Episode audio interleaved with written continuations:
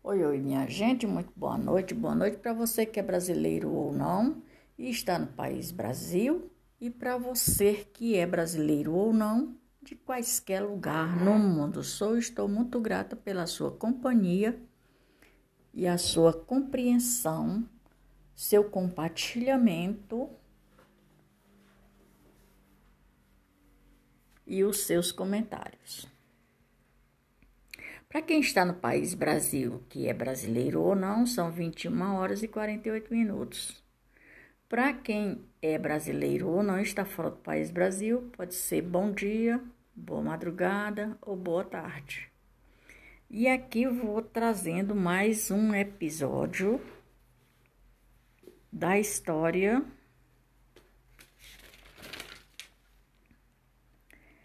da Revolução Federalista de 1893 a 1895.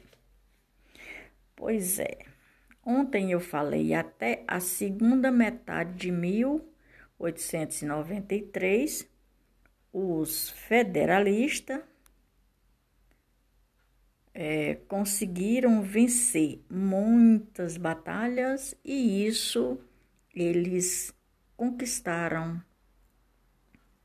território, conquistaram os territórios.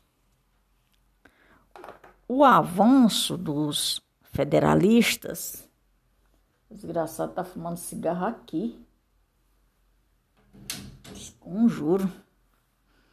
Os federalistas permitiram que eles chegassem ao estados, aos estados de Santa Catarina e Paraná e conquistassem a capital desses estados.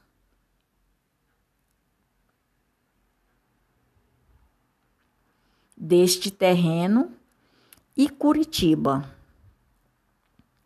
Respectivamente, os federalistas passaram a almejar a conquista São Paulo e o presidente de São e o presidente de São Paulo passou a organizar as defesas do Estado.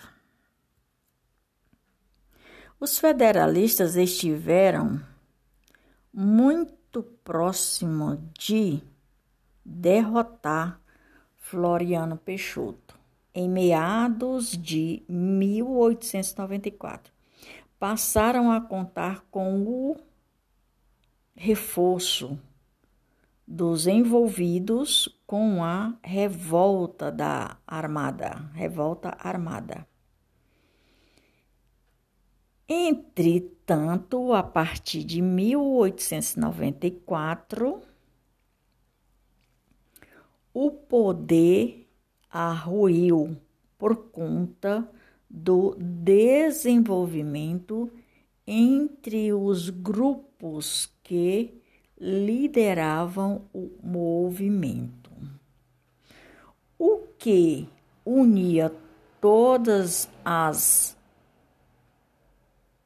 envolvidos, o que unia todos os envolvidos com o movimento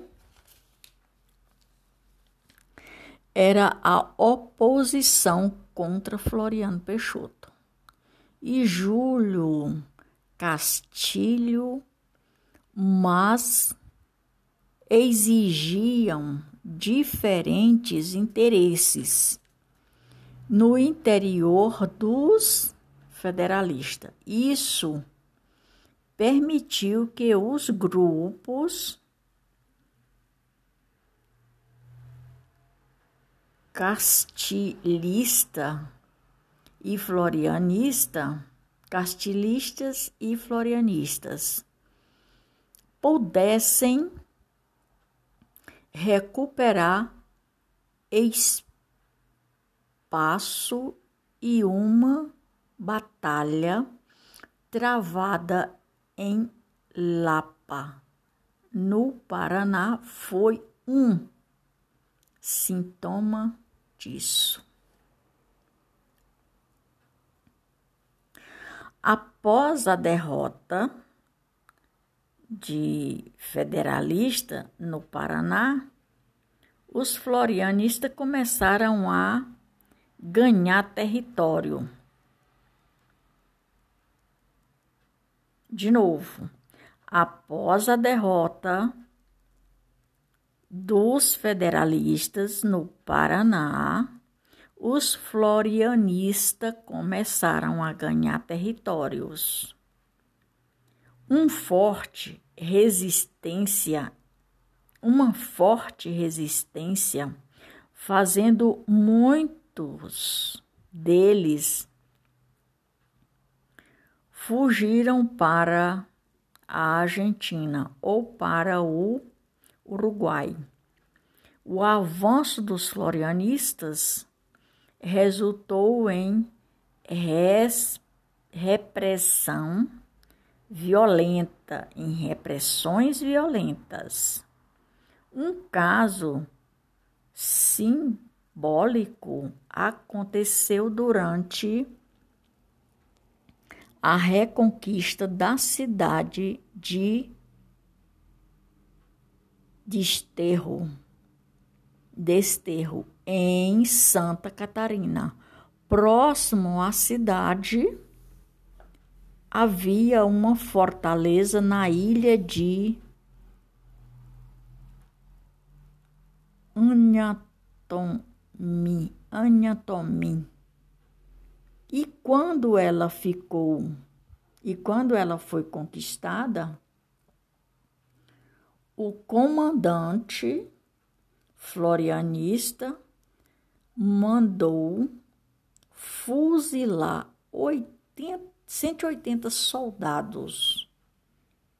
180 soldados federalistas que tinham sido capturados a liberação do desterro fez com que a cidade fosse homenageada em nome de seu libertador, Desterro. Passou a chamar-se Florianópolis. Essa cidade de Florianópolis ela é muito falada. A última derrota dos federalistas aconteceu em Santana. O livramento no que ficou conhecido como combate do campo Osório. Depois disso, os federalistas acabaram fugindo para os países vizinhos. Essa, é, essa história ela é muito importante e trazendo para os dias de hoje. Você veja como essa história estava se repetindo constantemente. Só que a partir do período trazendo para os nossos dias de hoje, a partir do período de 2018, a coisa modificou bastante. Com muita cautela, com muita experiência, com muita perseverança.